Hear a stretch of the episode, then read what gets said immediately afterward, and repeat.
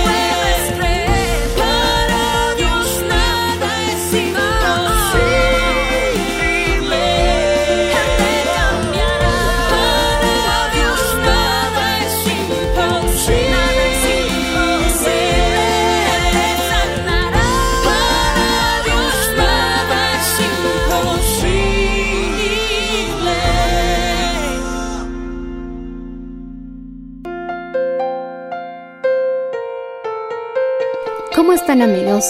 Bienvenidos una vez más a su programa. El día de hoy les compartiremos un mensaje titulado ¿Qué actitud debes tomar ante los problemas? En la voz de la hermana Patricia de Valenzuela. Escuchemos. Números 14, el verso Gloria a Jesucristo 24.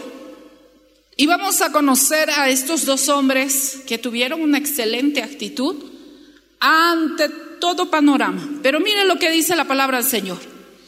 Pero a mi siervo Caleb, por cuanto hubo en él otro espíritu y deci- decidió ir en pos de mí, yo le mostraré en la tierra donde entró su descendencia, la tendrás o la tendrá en posición. Volvamos a leerlo, hermanos. Pero a mi siervo Caleb, por cuanto hubo en él otro espíritu y decidió ir en pos de mí, yo le meteré a la tierra donde entró su descendencia, la tendrá en posición. En esta noche te damos la gloria, te damos la honra, Señor, que tú puedas dirigirnos en cada palabra, que tú puedas, Señor, manifestarte en esta noche. Tú eres un Dios vivo. Estamos aquí porque hemos venido a alabarle a un Dios vivo. Alabado sea el nombre del Señor. Oh Señor Jesús, dile, Señor Jesús, ¿qué actitud estamos mostrando ante las circunstancias? ¿Qué actitud hoy tú quieres hablarnos a los amigos que nos ven y nos escuchan? Señor Jesús, mueve, Señor, tu mano de poder y de misericordia en esta noche, en el nombre de Jesús. Amén. Dando un gloria a Dios, hermano, puede usted alabar al Señor. Pero si se va a callar, mejor se para y dice aleluya. Amén. Dice que el gozo del Señor es nuestra. Así que alabe al Señor, hermano, en este día. Amén. No importa el barbijo, usted puede alabar el nombre del Señor. Se dice que de modo que nosotros podemos controlar nuestra actitud ante las circunstancias. Podemos controlar nuestra manera de pensar y por ende nuestros pensamientos actúan. Por eso es una acción, la actitud que podemos demostrar ante las circunstancias. Josué, tú puedes ver en este pasaje que vamos a descubrir de cómo ellos tenían una actitud positiva ante todo pronóstico que tal vez humanamente se puede decir todo lo que había acontecido antes de salir a esa tierra donde decían que fluía leche y miel y donde aparentemente habían moradores gigantes. Pero Josué y Caleb nos van a, indicar y nos van a proporcionar un ejemplo porque ellos eran hombres de Dios. Puedo decir en esta noche que somos hombres y somos hijos de Dios. ¿Cuántos hijos de Dios hay en esta noche?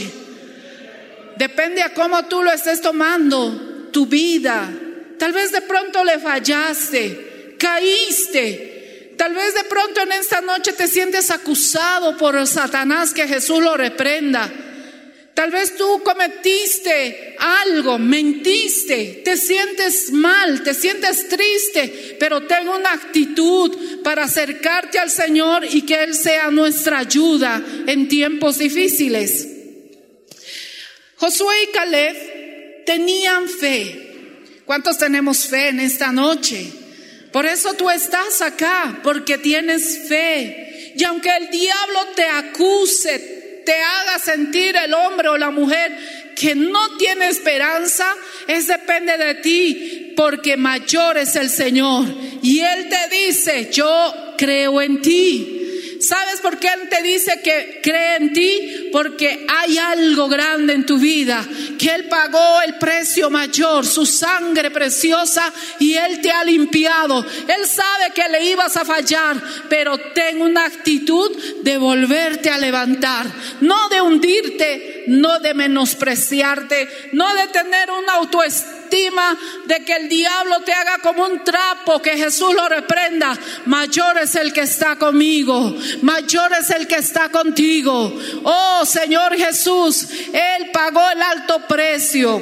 Así que Josué y Caleb, una de las cosas es que ellos eran hombres de fe, con pensamientos y una actitud que no vieron las circunstancias cuando Moisés dijo, bueno, vamos a ir a ver la tierra prometida. Ellos vieron a Egipto bajo un liderazgo, ellos vivieron todo lo que había esa esclavitud cuando en el pueblo de Israel estaban siendo atormentados porque eran esclavos. Ellos vieron, pero algo sucedió que aún a pesar de la esclavitud que ellos podían estar atravesando, ellos creían en un Dios. ¿Cuántos creemos en el Señor en esta noche? Ellos esperaban que alguien iba a venir a ayudarles a salir de Egipto. De pronto este Egipto que está pasando en tu vida no está permitiendo que tú fácilmente sueltes la manera de vida que estás teniendo en ese instante hay problemas, hay escasez, has sentido miedo, has sentido temor. Es más, has sentido que la muerte ha venido a la puerta de tu hogar, que Jesús lo reprenda. Pero algo que les dijo a la, ustedes tienen que ir porque escogieron y dijeron, dos espías, así que mandaremos a dos espías y entre esos dos espías estaba Josué y Caleb, dos hombres contra diez. Estaban ahí para ir a ver a la tierra prometida, donde dijeron, allí hay algo grande. Si tú me acompañas en el capítulo 13, en el verso 17, alabado sea el nombre de Jesús, ¿qué dice? Los envió pues Moisés a reconocer la tierra de Canaán diciéndoles, subid aquí a Negev y subid al monte, observar, mire lo que les dijo, vayan y observen, ¿qué les dijo? La tierra como es y el pueblo del que habita, si es fuerte o débil, si poco o numeroso. Si nos vamos al verso 20, le dijo, ¿y cómo es? ¿Y cómo será el terreno? Si es estéril o fértil y si hay árboles o no, y esforzaos y tomad el fruto del país, y era tiempo de que esas primeras eran cosecha de uvas. Miren, fue claro cuando les dijo Moisés, vayan y observen. Nosotros estamos en un mundo donde somos peregrinos y extranjeros. ¿Pueden alabar al Señor, hermanos? ¿Puedes alabar al Señor? aparentemente tú no, tal vez dices, he visto la oscuridad en, el, en, en mi ciudad, estoy viendo los problemas que han aumentado, pero mira lo que le dice Moisés, observen, no que te quedes a contemplar, sino que vayas a observar y me digas todo lo que hay, si hay gigantes, si hay árboles, si cómo es la tierra. Pero no le estaba diciendo para que te quedes tú ahí. Le dijo, ve a ver. Y fueron los dos espías a mirar la tierra prometida. Pero ellos fueron instruidos para que trajeran lo que había en ese lugar. Y bendito sea el Señor que ellos qué hicieron? Fueron a ver esa tierra que era tan deseable, tan grande y habían ahí, estaba Josué y Caleb en una misión de explorar la tierra de Canaán. Los dos espías estuvieron en Canaán por 40 días. Fueron los dos espías a ver esa tierra por 40 días. Después de eso regresaron hacia donde se encontraba Moisés, pero ellos no fueron con las manos vacías. Literalmente ellos obedecieron y dijeron, bueno, entonces llevamos lo que nos pidieron. Y dice que fueron y llevaron racimo de frutos, como tú puedes ver. Más adelante, encontraron qué cosa. En el verso Gloria a Jesucristo, ¿puedes alabar al Señor? A su nombre.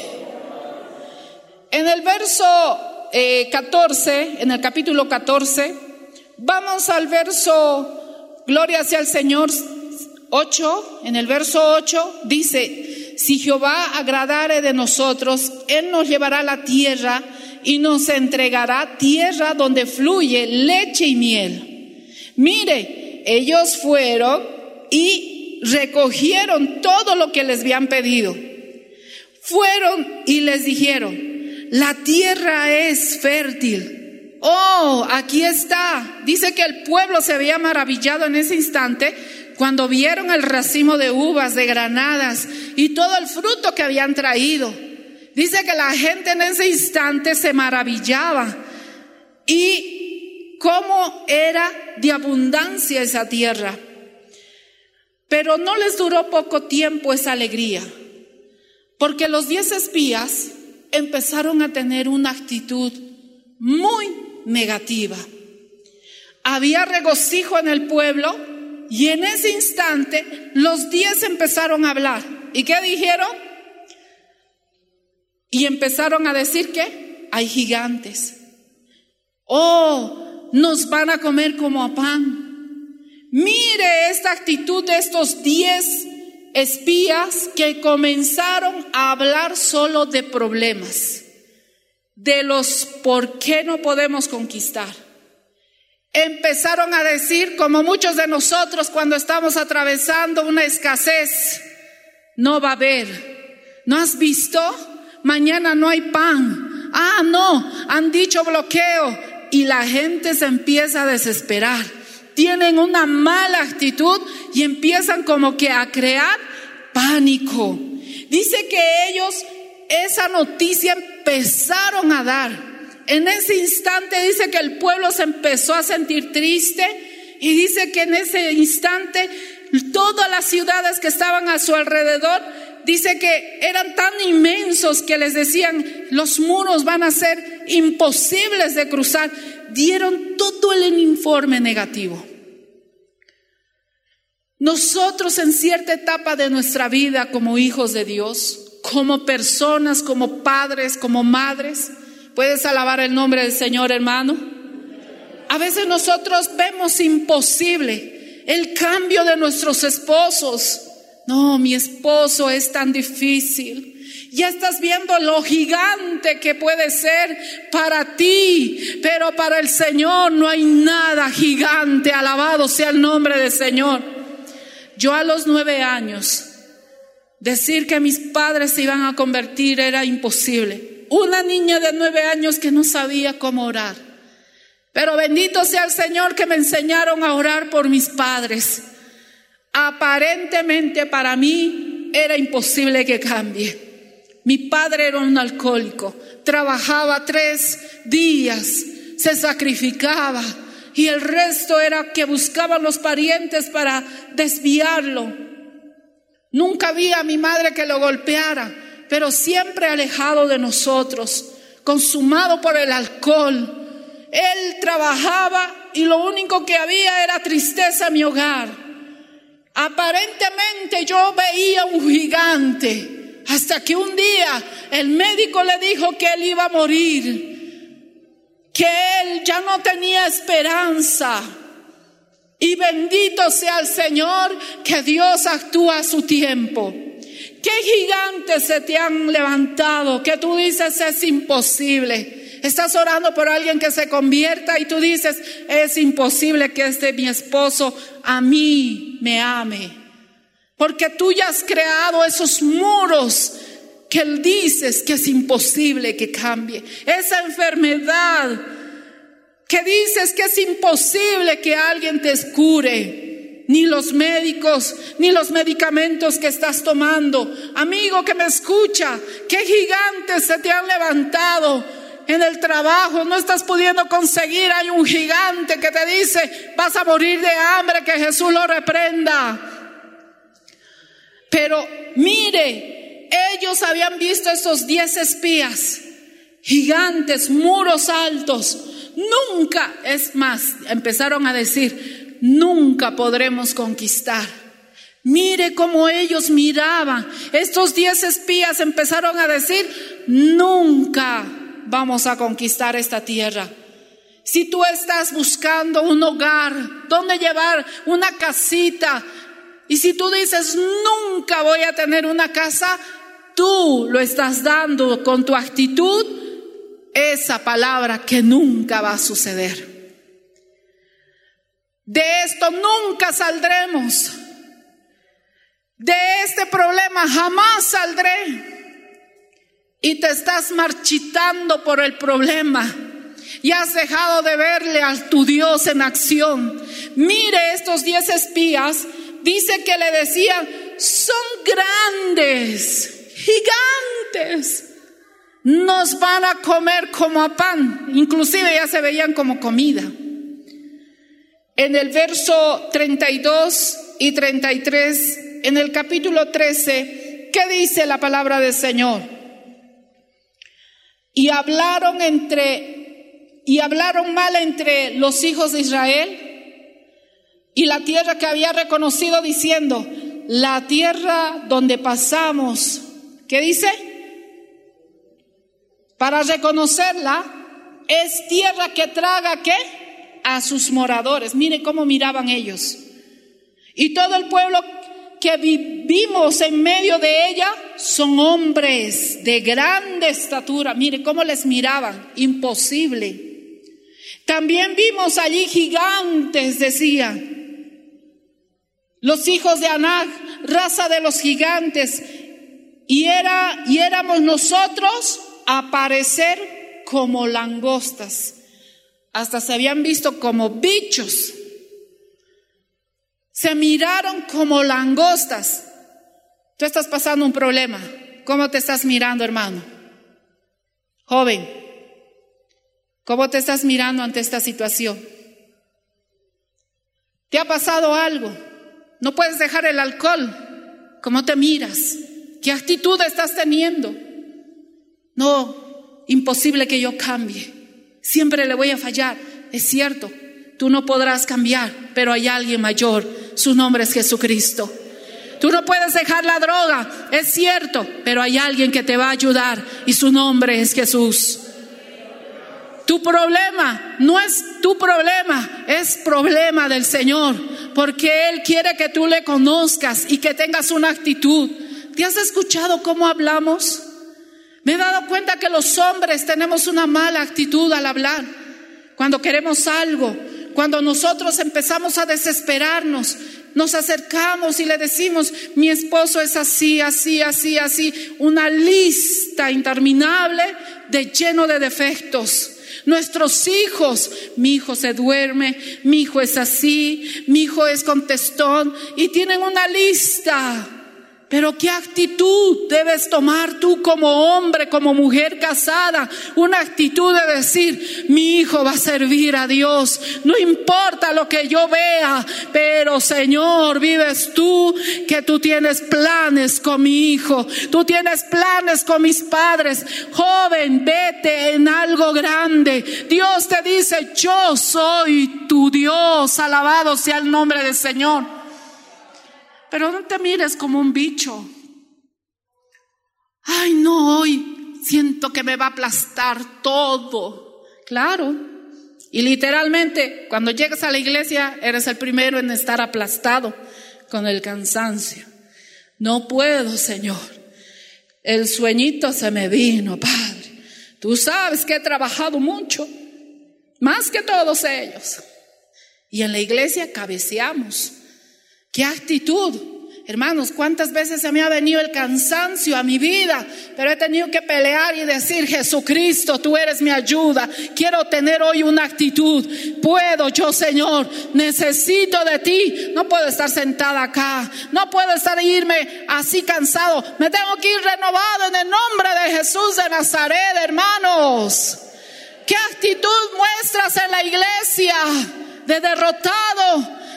De que estás ahí sobre los suelos arrastrándote. Así el diablo quiere tenerte, pero bendito sea el Señor, que el Señor nos ha puesto la marca de su Hijo y el Hijo hace las cosas de Dios. Que tú alabes al Señor, porque tienes un Dios vivo. ¿Qué actitud? Aunque estás llorando por dentro, decir, Señor, tú vives. No importa las lágrimas que estoy derramando. Tener una actitud, alabado sea el nombre del Señor. En Números capítulo 14, verso 8. Si Jehová, mire lo que dice en este pasaje, si Jehová se agradare de nosotros, él nos llevará a esta tierra y nos entregará. Dice que Josué y Caleb se pararon delante de todos esos diez espías y les dijeron, un momento, nosotros los dos, tal vez tú estás solo y dices, ¿cómo hablo de Cristo? ¿Cómo le digo que Cristo vive en mí? ¿Cómo demuestro? Aunque estés solo, vive el Señor en tu vida. Dijo, a un momento, un momento, de contra diez y dos. Y dice que ellos mostraron una actitud y dijeron, un momento, nosotros no vimos esto. Ellos vieron, ellos percibieron de esa manera, pero nosotros, Josué y Caleb, tuvieron una percepción diferente. ¿Y qué les dijo? Oh, si nos entregara la tierra donde fluye leche y miel, por tanto no seas rebeldes. Mira lo que les dijo, no sean rebeldes contra Jehová, ni temáis pueblo de la tierra tuvieron valor para decir que ellos iban a ver la mano del Señor. Aunque quizás el pronóstico de tu vida sea lo contrario, tú debes tener una actitud de un vencedor, una actitud de una vencedora. Alabado sea el nombre de Jesús. Tú no puedes guiarte a los pronósticos de esta tierra. En los pronósticos del Señor dice, Jehová es mi pastor y nada me faltará. Aunque yo sea sola, aunque tu esposo diga, será, tú dile, no va a ser así. El Señor nos ha prometido que Él cuidaría de nosotros. Hemos sido fiel ante todo. Alabado sea el nombre del Señor. ¿Qué actitud muestras? Yo quiero decirle, mamá, y aunque todos tus hijos te digan, no quiero saber nada del Evangelio, tú ten una actitud de que vas a decir, mi casa y yo serviremos a Jehová, alabado sea el nombre del Señor. Dice que ellos vieron que la tierra era buena. Mire, todo tiene que ver a la actitud que tú estás demostrando. Para que yo vaya a la iglesia, papá no me dejaba uno. Ir a la iglesia para él era pérdida de tiempo, no entendía. Dos, me decía, como quieres ir a la iglesia, solo tu pasaje. Y no podía decirle nada más. Pero mi corazón sabía que Dios iba a hacer algo en el corazón de mi padre. Yo lloraba, yo decía, mi padre a mí no me quiere. ¿Por qué conmigo fue tan duro, tajante? Señor, ¿será que me quiere papá? ¿Cuántas veces le he preguntado a Dios y le he dicho, realmente Señor, todo lo que yo vivo vale la pena? Una actitud de cómo estás viendo tu situación. Dice que ellos vieron a esa tierra deseable. Dice que inclusive si es cierto, hay hombres grandes, gigantes, pero ellos no se decidieron enfocar en su estatura. Cuando David se enfrentó ante Goliat, no miró cuán grande era él. Él miró cuán grande era Dios. En tu problema, ¿a quién te enfocas? ¿Al gigante? ¿A quién estás enfocando en tu vida? ¿Al miedo que le has hecho gigante? ¿A la escasez que se ha levantado como un gigante? Poderoso sea el Señor.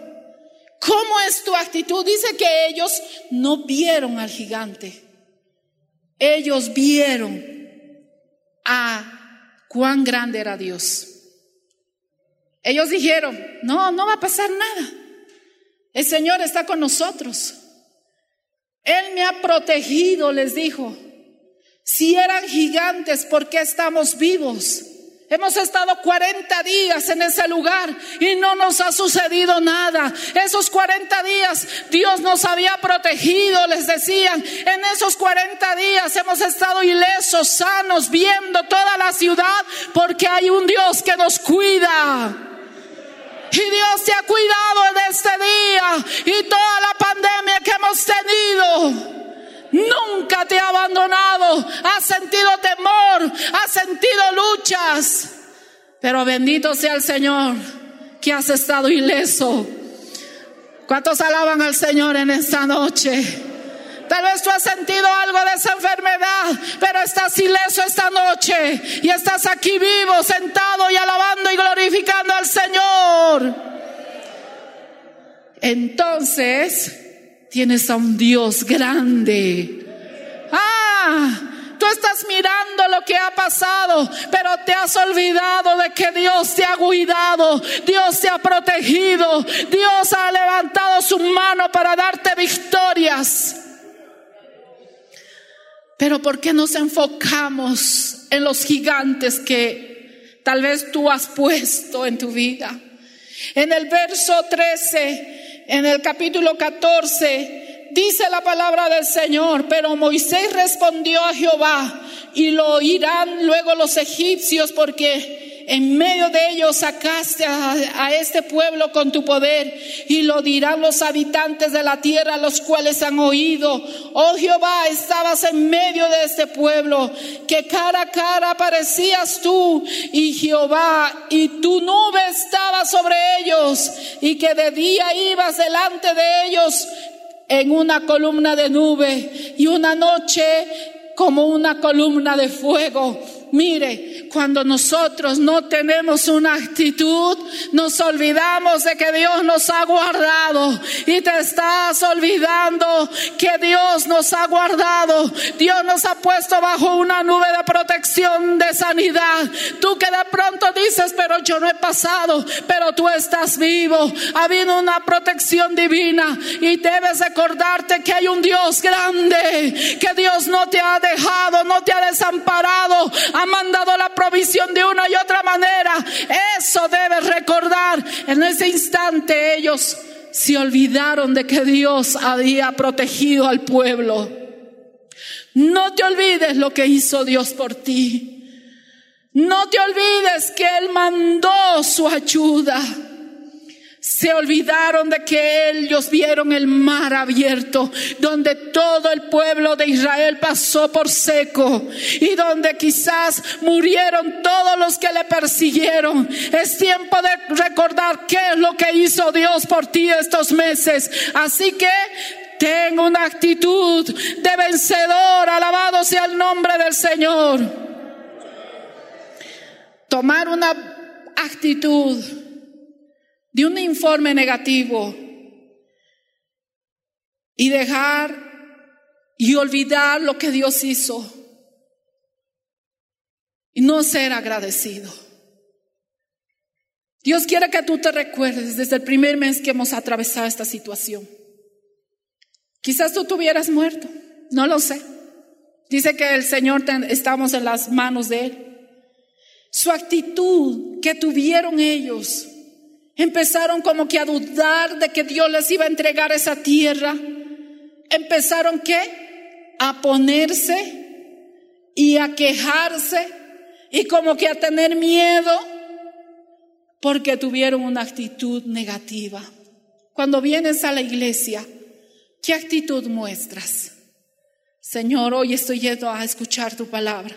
No sé cómo me encuentro, tú sabes mis batallas, pero bendito sea Señor que tú vives. Quiero tener una buena actitud. No me puedo ir como estoy, cansado, fatigado, quizás hasta pensando en tantas cosas, Señor. Me tengo que ir de este lugar renovado. Esa es la actitud que debemos demostrar cuando entramos a la casa del Señor. ¿Cuántos decimos aleluya? Y por último, Josué y Caleb, cuya fe se mantuvo firme, llegaron ellos a la tierra prometida.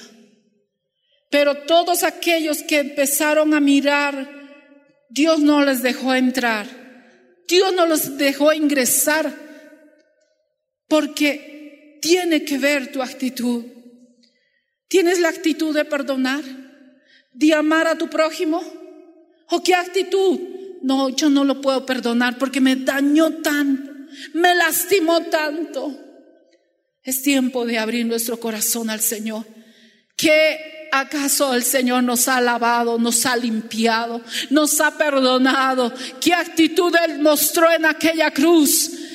Oh, la mayor actitud para vencer hasta la muerte Oh, ¿dónde está muerte tu aguijón? Sorbida en victoria. Él tuvo una actitud al llegar a esa cruz y tú debes creer en esa actitud. Alabado sea el Señor. Josué y Caleb tenían un espíritu diferente. Como hemos empezado con esta porción de la palabra, Caleb, por cuanto hubo en él otro espíritu, Dice, decidió ir en pos de mí. Si tú tienes una buena actitud de obediencia y de creer, vas a ver lo que Dios puede hacer. Cosas grandes en tu vida. Josué y Caleb prosperaron debido a que mostraron un espíritu, sabían lo que habían visto, pero tuvieron una actitud de fe, de confianza. Después de 40 años, ellos eran suficientemente fuertes como para dirigir una generación. Dios te va a tomar en cuenta por la actitud que tú estás demostrando. Debemos tener una actitud correcta. Debes observar tu o tu situación sin importar cuán desafiante parezca Enfócate en las promesas del Señor. No mires a los gigantes. Enfócate a lo que Dios te ha dicho. ¿Qué te dijo? Oh Señor Jesús, tú eliges al ver a través de los ojos de la fe y no del temor. Si Josué y Caleb pudieron ver con los ojos de la fe, sí tuvieron temor, pero eso no les eh, hizo quedar atrás, empezaron a declarar que ese desierto que estaban atravesando con más fuerza y con más determinación. Y dijeron, aquí está el Señor y los vamos a comer como a pan a todos aquellos que han venido. 85 años llevó Josué y Caleb, en este caso Caleb, y él dijo, me siento mejor que nunca. Llevo mi espíritu como si fuera de 40 años, 45 años. Cuando él entró a la tierra prometida, dice que él tenía 85 años y él dijo, yo parezco de 45 años. Tengo, voy a ver grandes cosas. por la actitud que tú puedes demostrar en esta noche. ¿Qué actitud? ¿Qué es la actitud? Que tú puedas dirigir en las mejores decisiones ante la circunstancia. Y Josué dijo, mi casa y yo serviremos a Jehová. Fueron las últimas palabras para declarar antes de que él parta la presencia del Señor. No te mires como un anciano, mírate como un joven, alabado sea el Señor. Que largo camino nos resta en esta vida. Que acaso no tenemos a un Dios que nos da fuerzas como las del búfalo. Decide creer, hermano, y ten una actitud. Decide que Dios está con nosotros. Oh, maravilloso sea el nombre del Señor. Ponte de pie en esta noche, alabado sea el nombre de Jesús. Levanta tus manos al cielo, hermano, en esta noche. Hermana, no sé cuál ha sido tu lucha, tu batalla. Amigo que nos ves por la radio y el canal, no sé cuál ha sido la actitud que has demostrado todo este tiempo. O cómo estás entrando nuevamente, nuevamente volviendo a los cultos. ¿Qué actitud estás demostrando? ¿Estás siendo fuerte, trotando, viniendo a la casa de Dios? ¿O estás viniendo como si fuera un, un, como que obligado. ¿Cuál es tu actitud para venir a la casa del Señor? ¿Hay gozo? ¿Has vuelto con alegría, con más entusiasmo? ¿O estás dejando que tu situación te domine nuevamente? Uno más. Si tú te enfocas en los gigantes que han venido sobre tu vida, recuerda como Josué y Caleb, no es tiempo de mirar los gigantes, es tiempo de poner nuestra mirada en el Señor. Oh, debes entrar a la tierra prometida que Dios te ha prometido. Oh, no te quedes, hermano. Oh, este mundo no es para nosotros, somos peregrinos y extranjeros, pero es tiempo de mirar Dios y de tener una buena actitud como mujer, como madre, no como alguien que se está derrotando. Más bien enfócate en las promesas de Dios. Y las promesas de Dios son mayores. Las promesas de Dios te ayudarán a seguir. Porque dices, estoy débil, no puedo más. Es tiempo de decir, diga débil, fuerte soy. Señor, remóntame a las alturas. He dejado de orar, he dejado de mirarte a ti. He visto más los gigantes que se nos han levantado se han levantado esos gigantes de la economía. Se han levantado esos gigantes que están viniendo contra mí para aplastarme. Esa enfermedad que muchas veces viene y me hace dudar de que tú eres un Dios sanador. Ese cáncer no te debe limitar. Debes glorificar a Dios. Oh, maravilloso sea el Señor. El Dios que tenemos es grande y puedes tener una actitud y pararte erguidamente ante la situación, no de desesperación, no de que tú puedas estar ahí teniendo una mala actitud ante el problema. Si tú recibes un mal, una mala noticia, tú puedes contrarrestar con la palabra. Oh Señor Jesús, oh Señor Jesús, y que es esa promesa que tú empiezas a declarar con la palabra. No tendré temor de malas noticias, Señor, porque yo estoy confiado en ti, Señor. Mi esperanza tú eres, Señor, aleluya. Hermano querido, esos gigantes, no mires.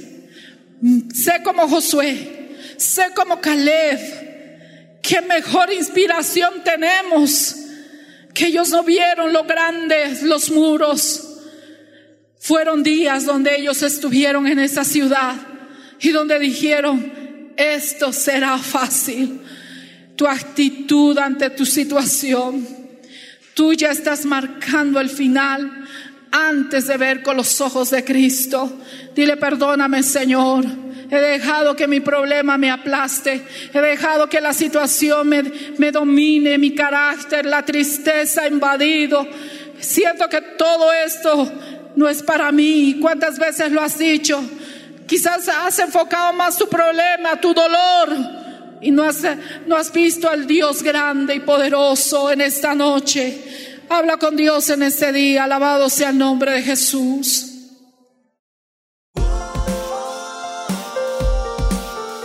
Gracias por su sintonía. Si desea una copia, comuníquese con los números de esta emisora o escríbenos a contacto mmmbolivia.com.